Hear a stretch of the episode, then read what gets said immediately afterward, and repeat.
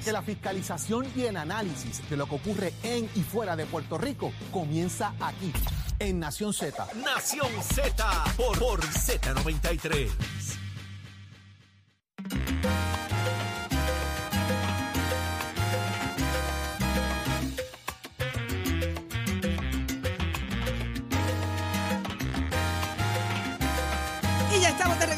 Nación Z por Z93, la emisora oficial del Día Nacional de la Salsa, este próximo 19 de marzo. Jorge, ¿tú estás listo? Pero más que listo, si yo no fallo. Eddie, ¿tú estás listo para el Día Nacional de la Súper Salsa? listo. Voy a cantar, voy a trepar la Ay, tarima, esa es la voy a cantar. parte que me... ¿Me dejen o no? Yo no A mí me tiene tan allí no se- nerviosa esa no parte. falla. eso Cuando no se Eddie le falla. toque cantar, ay, yo me... me- Cada vez que nos trepamos en tarima a presentar y esa cosa, eso es bello allí. Se Yo- disfruta se lo que tú no pasa tienes Voy idea. demasiado. a aprovechar mis cinco demasiado. minutos y voy a cantar. Eddie va a cantar. Muy bien, muy bien, suelte ahí. ¿Me quiere Dios hacer, me quiere mío. hacer este de eso de... ¿Cómo se llama? ¿Segunda voz en idilio? Estoy buscando a alguien que me Idilio. acompañe. Eso es achero. Eso le toca a achero. No, Achero, va a estar, segunda voz. Achero va a estar presentándome y pidiendo que no me saquen de la tarima. Vamos a ver qué cosas pasarán allí. De adelan- les adelanto que va a estar espectacular, así que usted no se lo puede perder. Adquiera ya su boleto para llegarle allí. Esa es la canción que él va a cantar. Idilio. Sí, esa Willy es. Colón. Esa es. Pero óyeme, Trombón indiscutible de Willy Colón. papá. Achero, ¿tú sabes lo que es un hogar seguro? ¿Ustedes saben lo que es un hogar seguro? Dentro de la ley número 195. Sí. Algunos Una- lo hemos conocido de mala manera. Ay, sé por dónde vienes. Pues es una ley ¿De qué eh, del 13 de septiembre del 2011. Mira qué casualidad. 13 de septiembre, dos días después de, la, de las Torres Gemelas. Eh, esta es la ley del derecho a la protección del hogar principal y el hogar familiar. Vamos a hablar al detalle de esto. Está con nosotros el licenciado Jorge Molina Mencía. Muy buenos días, licenciado. Muy buenos días, buenos días a todos. Licenciado, eh, yo acabo de escuchar a, a Eddie, ¿verdad? De la forma en que él expresa que conoció, o digo, le di, Eddie, Eddie es un licenciado, pero ¿cómo le tocó llevar eh, a cabo los procesos de un hogar Vamos a seguro? dejarlo en conocer. Vamos a dejarlo en Sí, conocer. en que conoció, ¿verdad? Hasta ahí. Pero vamos a hablar de la importancia del hogar seguro para que la gente entienda o quienes estén pasando por un proceso de divorcio sepan lo que esto significa para sus hijos. ¿Qué es el hogar seguro? Bueno, lo, lo primero que hay que decir y hay que establecer es que hay dos diferentes vertientes del hogar seguro y yo entiendo que el que está refiriéndose Eddie, al igual que en los procesos de divorcio, es el hogar seguro de los hijos menores de edad sobre la vivienda familiar una vez que se termina el matrimonio. Menores de edad que van de qué edad eh, hasta qué Hasta edad. los 21 años. Cuando una persona se divorcia, pues la persona que se queda con la custodia de los menores tiene derecho a quedarse con el hogar seguro. Eso es irrespectivamente si el hogar le pertenece privativamente al otro padre, al otro cónyuge, no importa. Si hay hijos menores de edad y es la única residencia que tiene la madre o el padre custodio para tener a los hijos, ese va a ser el hogar seguro de los menores. ¿Y si es custodia compartida? Pues si es custodia compartida, pudiesen haber dos hogares seguros o se tuviesen que establecer cuál de las dos partes se va a quedar con el hogar seguro. Sin embargo, sin embargo, eh, la ley que acabas de mencionar del 2011 es la ley de protección de la residencia principal, no necesariamente para menores de edad después de un divorcio, no. Es la ley que protege a cualquier ciudadano en Puerto Rico que tenga una vivienda inscrita en el registro de la propiedad a favor de esa persona y que la use como su residencia principal. En otras palabras, tienes varias propiedades inmuebles en Puerto Rico. Tú puedes proteger una de ellas, la que tú vives como hogar seguro. Eso significa que esa propiedad no podrá ser embargada o ejecutada por medio de ningún tipo de demanda civil, estatal, federal, con contadas excepciones. Qué interesante está esto. Eh, obviamente, ya hablamos de la finalidad, pero el proceso, ¿cómo se obtiene? Pues mira, el, el proceso por obtener la protección al hogar seguro es uno extremadamente simple y desde el 2011 hasta el día de hoy han pasado más de 10 años, todavía entendemos que la población puertorriqueña no, no, no, no lo conoce a plenitud, no sabe que existe o si no lo conoce no sabe la importancia y el beneficio que le da a cualquier ciudadano propietario. El proceso es extremadamente simple, ¿sabes? Solamente tienes que ir a un notario, decirle a ese notario, quiero hogar seguro, enseñarle el, título de la propiedad y firmar la escritura de hogar seguro tú y cualquier otra persona que sea la titular de esa propiedad. Desde ese momento ya tu propiedad está protegida de hogar seguro. Te pueden demandar, te, puede- te pueden dejar literalmente, te pueden quitar la ropa que tienes puesta en la espalda. Pero esa protección de hogar seguro, ese techo no te lo quitan. Licenciado, para tener esa protección, ah, ¿tiene que estar la propiedad salda o puede todavía estar No, debiéndola al banco? la propiedad puede estar hipotecada. Una de las pocas excepciones que tiene la protección de hogar seguro es el banco hipotecario. No haría sentido que el banco hipotecario que grabó la propiedad con la hipoteca no tenga la capacidad de ejecutarla simplemente porque tú le sacaste un hogar seguro. Por ende, esa protección no aplica al banco hipotecario que grabó esa casa como, como hipoteca, como con la hipoteca. Pero a todas las otras demandas, cualquier corporación, cualquier entidad, cualquier tercero o individuo que te demande, te repito, te puede quitar la ropa que tienes puesta, pero no la casa protegida o ver seguro. O sea, que tiene que ser antes de una demanda. Si es después de una demanda, ¿qué Mm, pasa? No, no tiene que ser No antes con una demanda. No tiene que ser antes con una- de una demanda. Eh, la protección de hogar seguro, el, el propósito, la, legisla- la legislación, cuando se hizo esa ley, el propósito era proteger a esas personas que tienen una residencia en Puerto Rico, no quedarse en la calle. Por ende, inclusive después de estar ya emplazado, inclusive después de estar el proceso de demanda eh, en, sus, en sus finales, inclusive después de la sentencia, uno todavía tiene derecho a proteger su hogar con hogar seguro. Lo que no tienes derecho a proteger tu hogar con hogar seguro es después de 30 días que recaiga la sentencia o que se solicite la ejecución de esa sentencia. Ahí perdiste tu derecho, pero después de demandado, durante el proceso, inclusive después de la sentencia, todavía estás a tiempo para pedir el hogar seguro. Lo único que tienes que probar es que cuando, bueno, obviamente tienes que probar que eres el titular de la propiedad y la iba. resides. ¿Cuáles son los requisitos? Tienes que probar que eres el titular registral de la propiedad, que la resides como tu vivienda personal y que eras el titular y que la residías al momento de ser emplazado. Cuando te emplazaron con esa demanda, ya tú la vivías. Durante el proceso, sacaste el hogar seguro, es completamente válido después de que pruebes bajo juramento que antes de que, tuvies- que te demandaron, ya tú tenías esa casa como tu residencia principal. Como derecho tienes una sola propiedad. No puedes tener más de una propiedad. No puedes tener, es altamente ilegal tener dos eh, propiedades bajo hogar seguro. Solamente puede ser una y legalmente es la que resides. Tienes, tienes tres propiedades, no puedes escoger la que tú quieres proteger. Es, ¿Ah, no? es la que tú vives. Esa es la que tienes derecho a hogar seguro. Al igual que, que los impuestos, eh, al igual que el crimen, tú tienes la- el derecho de exonerar la propiedad principal del pago del crimen. Es lo mismo. Es ese derecho que uno tiene por ser su propiedad, su residencia, su domicilio, mejor dicho. ¿Y si la persona protegida fallece? ¿Qué pasa? Si la persona protegida fallece y esa persona vivía en esa residencia con su cónyuge, pues el cónyuge obtiene el hogar seguro y continúa. Si ambos fallecen, pues entonces ese hogar seguro va a los hijos menores de edad. Como la herencia. Eh, Bueno, es más allá de la herencia, porque en herencia uno recibe la propiedad, el inmueble, pero no necesariamente la protección. Ah, eso. Ok. iba, ¿ves? O sea, que no necesariamente recibes la propiedad. La pero propiedad, el no, derecho pero no a la ese hogar protección. seguro tendría que volverlo a solicitar quien lo adquiera. Exacto, por ejemplo, fallecen los dos, los dos padres, el menor llega a la mayoría de edad, ya ese menor no tiene derecho a hogar seguro, tuviese que solicitarlo si es el menor que recibe la propiedad en la herencia. Y si- Ajá. Licenciado, hay otras reclamaciones que no están contempladas eh, bajo, que no tienen la protección. Eh, Cualquier tipo de reclamación que tenga que ver con falta de pago de impuestos federales no, no, no y está protegido. que eh, también reclamaciones por, eh, por child support, por este, pensión alimenticia. Las reclamaciones por child support no necesariamente. Las reclamaciones por child support sí están protegidas con hogar seguro hasta cierto, hasta cierto, hasta cierto monto. Eh, inclusive, cuando uno Si radica tú debes una- pensión alimentaria, no te pueden obligar a vender la casa para satisfacer. Exactamente. No te pueden, es- ahí sí tienes toda razón. No te pueden obligar a vender la casa para satisfacer el child support. De, Eh, de paso, licenciado, ahí mismo, si uno vende la propiedad que ya está protegida como hogar seguro, tiene derecho a comprar otra y adquirir el mismo beneficio. Absolutamente. Si vendes tu residencia principal y compras otra, tienes derecho a poner ese hogar seguro en la nueva residencia. Inclusive, Mm. cuando tú vendes tu residencia principal, ese dinero que adquiriste de esa propiedad, tú tienes un término de tiempo para poder utilizar ese dinero para comprar la próxima propiedad. Y durante ese término, ese dinero es protegido. En otras palabras, ese dinero es como si fuese un hogar seguro.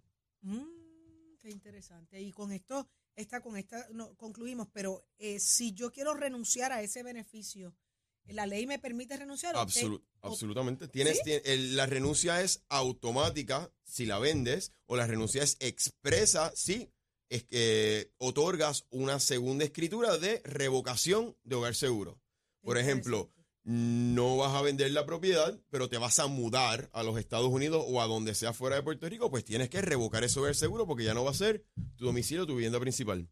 Licenciado, estoy segura que mucha gente quiere más orientación. ¿Dónde lo conseguimos? Pues mira, estamos eh, en Molina y Toro Law Offices. El número de la oficina es 787-740-6188 y el correo electrónico es molinatorolawoffice.yahoo.com. Busque ese derecho, es un derecho que usted tiene de hogar seguro. Así que llame al licenciado, oriéntese bien y haga las gestiones inmediatamente. Muchísimas gracias, licenciado. A ustedes, a ustedes, buen día. cualquier cosa así, reclamación que Claro, claro, uno cuando menos uno no se imagina. Mm. Así que, licenciado, muy valiosa información como siempre. Gracias por estar con nosotros acá. Gracias a ustedes, en buen día. Nación Z. Lo escuchaste aquí en Nación Z por Z93. Pero ¿qué está pasando? Ya está, ya está con nosotros Israel Marrero. Israel Marrero, el presidente del Sindicato Puertorriqueño de Trabajadores y Trabajadoras, ya está en línea telefónica acá en Nación Z. Buenos días, Buenos días, Marrero. Marrero. Buen día. ¿Lo escuchamos? Hola, buenos días. Ahora sí, ahora sí lo escuchamos.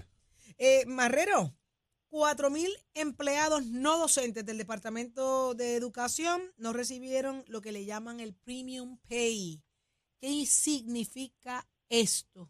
¿Cuáles son las consecuencias? Sí, muy buenos días a todos ustedes ahí en el estudio y buenos días a todos sus radioescuchas. Gracias. Sí, en el Departamento de Educación cuando pretendía y el gobierno cuando pretendía estabilizar y eh, abrir las escuelas nuevamente, estabilizar el sistema educativo, eh, convoca a todo el personal no docente para que se reporte a trabajar y todo aquel trabajador que llegó a la escuela de manera presencial y de alguna manera aportó al desarrollo de, del eh, proceso educativo por la pandemia, ya sea asistiendo a los estudiantes, duplicando este las asignaciones, ya sea distribuyendo comida al- a, los a, a la visita de los padres para recoger los almuerzos, eh, todo aquel que de alguna u otra manera aportó cuando se abrió el sistema educativo eh, fue certificado por el Departamento de Educación como que colaboró en ese proceso. El gobernador hizo un anuncio de que todo este personal iba a estar recibiendo un incentivo adicional, un premium pay, y nos dimos a la tarea, según se estableció y se acordó en Fortaleza, con el secretario de Educación, de que se recogiera una certificación de todos los directores escolares para que esto certificara quienes estuvieron en ese proceso. Así se hizo. Los directores enviaron una certificación con todo el personal de su escuela que colaboró en ese proceso. Los delegados de la Unión participaron visitando escuela por escuela, recogiendo todas estas certificaciones y también le entregamos al Departamento de Educación con el acuerdo de que una vez recibida la agencia los tres, eh, dichas certificaciones, en 30 días se iba a estar emitiendo el pago a este personal. Eso ocurrió, el trabajo que realizaron estos compañeros y compañeras fueron en el, en el 2020. En el 2021 logramos estos acuerdos después de mucha lucha y al día de hoy ni se ha cumplido con el- los 30 días, porque obviamente ya estamos en el, en el 2023 y tan solo un, aproximadamente unos 3.900 personas no docentes han recibido este este incentivo. La realidad es que hoy al día hoy al día hay 4.000 trabajadores que están sumamente molestos, la gran mayoría de ellos asistentes de educación especial que como lo hemos compartido a ustedes antes y a todo el país, es el personal que menos gana en, el gobierno central, pues se ganan tan solo 900 dólares eh, mensuales y este personal está bien necesitado, está bien ansioso, está bien molesto, la verdad es que el gobierno le ha fallado, el secretario de Educación le ha fallado, ya se han entregado di- dichas certificaciones en dos ocasiones y en y al mediodía de hoy estaremos visitando la oficina del secretario de Educación una vez más para estar entregando por tercera ocasión las certificaciones de los directores. Eh, y estaremos acompañados de un grupo de delegados y trabajadores para que finalmente lo reciba de las manos de los trabajadores y se emita el pago de estos trabajadores que se han merecido y que trabajaron arduamente durante todo ese proceso. Estaban todos incluidos al fin y al cabo en, en- en- en el listado, en lo que les correspondía el pago, en el trabajo que se hizo durante todo el proceso. ¿Por qué no ocurre el desembolso? El presupuesto está, el dinero está disponible. ¿Cuál es la razón? El dinero está disponible, son fondos federales. Eh, las razones, hay que ver finalmente cuál es la verdadera razón. Yo les puedo compartir las excusas que nos ha dado el secretario de ¿Qué son cuáles? ¿Cuáles son? Bueno, una de ellas era que las certificaciones tenían seguro social este eh, repetido, algo que no me hace mucho sentido porque el seguro social lo tiene la agencia, las certificaciones las hicieron los mismos directores con la información que provee la agencia, fue una de las razones. Otra de las razones que hubo, bueno, eh, un momento dado eh, había problemas de apagones en el país, la agencia se quedó sin, la oficina central donde se trabajaba, eso se quedó sin energía eléctrica aproximadamente eh, una semana, eso demoró todo el proceso. Luego nos dijeron que hubo cambio de personal, que las personas que estaban trabajando con eso eh, fueron movidas y había un personal nuevo que iba a empezar a paparse con toda la información. Una tras otra excusas que a nosotros y a los trabajadores no ¿Se le puede? ningún sentido. Eh, presidente, buenos días. Eh, pregunta que le hago rapidito, un poco eh, con lo que lo que Jorge trae. Eh, lo que tengo entendido es que esos fondos se pagaban, o eso se iba a pagar con fondos ARPA. Eh, y a esos efectos parecería que esos fondos se terminaron de la información que tengo. De haberse terminado, ¿cuál va a ser entonces eh, lo que ustedes habrán de, de estar solicitando? La información que tenemos que no se han acabado, el secretario nos ha confirmado que los fondos están ahí. Eh, el compromiso que hizo el gobernador, el compromiso que hizo el secretario de Educación fue desembolsar de- el pago a estos trabajadores. Nosotros vamos hoy a estar entregando, como les comenté, al- eh, las certificaciones nuevamente, que nos confirme que esa es la razón. Si nos confirma que esa es la razón, nosotros analizaremos la situación y buscaremos otras alternativas, pero eso no es lo que ha planteado ni el gobierno ni el secretario de Educación. Eso no es lo que han planteado. Así que nosotros hoy visitamos al secretario de Educación, también estamos pendientes de estar visitando, depende del resultado de lo que ocurra hoy, también estamos pendientes de visitar al gobernador para que le digan ellos a, los trabajadores si ciertamente se acabaron los fondos o a qué se debe el que unos trabajadores sí fueron compensados y otros no. Fíjate que en el Departamento de Educación a los maestros se lo dieron y no les requirieron dichas certificaciones. A los de comedores escolares también se lo dieron y tampoco le exigieron eh, dichas certificaciones. Las certificaciones de los que colaboraron en ese proceso para el personal no docente, es el único requisito que le pusieron fue ese, que fuera certificado por, por los directores personal no docente. Así se hizo. Así se hizo, así que nos diga cuál es la verdadera razón, si es que se acabaron los fondos, pues que así lo planteen, para uno saber con qué este, eh, analizar otras estrategias. Pero eso no es lo que nos lo han dicho, lo que nos han dicho son, bueno, las razones que les he compartido, que primero estuvieron sin luz, que habían eh, repetición en los seguros sociales, que hubo cambio de personal, la realidad es que ya van dos años de esto y este personal está reclamando que se le entregue. Israel Marrero, muchísimas gracias por compartir con nosotros eh, la valiosa información de lo que a, a su entender está pasando, ¿verdad? Y las respuestas que exigen y, y piden estos 4.000 empleados no docentes. Así que siempre a los órdenes acá en Nación Z. Muchísimas gracias, excelente día a todas y todos. Excelente Gracias día. a usted. El presidente del Sindicato Puertorriqueño de Trabajadores y Trabajadoras, lo acabas de escuchar aquí, Israel Marrero en Nación Z. Pero ¿qué está pasando en el mundo del deporte? Lo sabe Tato Hernández. Adelante. Vamos arriba, vamos arriba, vamos arriba, señores. Muy buenos días para todos. Tato Hernández en la casa, Nación Z.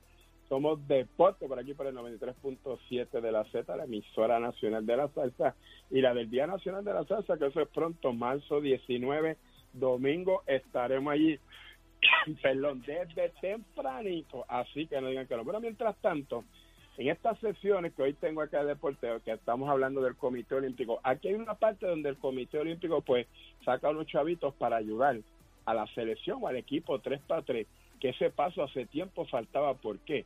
Porque la Federación de Baloncesto y el Comité Olímpico van a destinar hasta 300 mil dólares este año a los jugadores que componen el equipo que representan en este caso a San Juan y van a estar participando en una competencia a nivel mundial buscando el ranking de estar entre los primeros 16 del mundo, que sé que lo pueden lograr, pero hay que ponerle dinerito porque estos viajes, estos viajes que van a estar en conjunto, donde están estos cinco jugadores que nos representan, pues eso cuesta un dinero, ¿me entiendes? Y estos jugadores estamos hablando de Leandro Allende, Luis Gascot, Adrián Ocaso, Brian Vázquez y Antonio Ralá.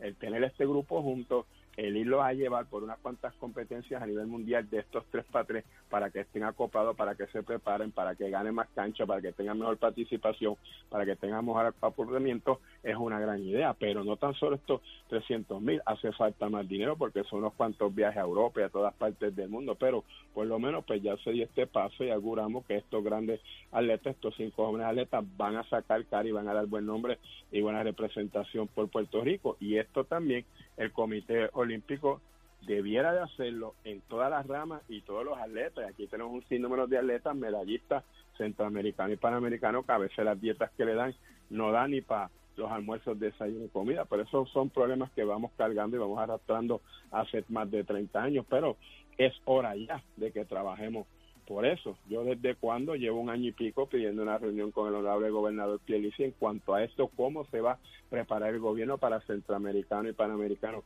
próximamente, pero ya usted sabe, eso se ha quedado en el sueño del olvido, así que espero que algún día antes de las Olimpiadas me dieran esa oportunidad.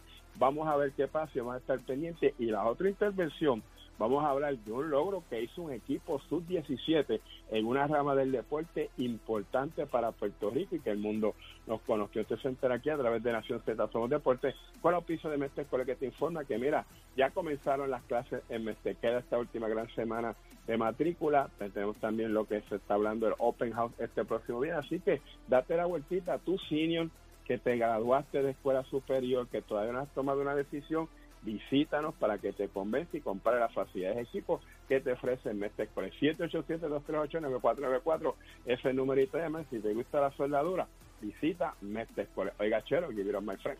Escoge ASC, los expertos en seguro compulsorio.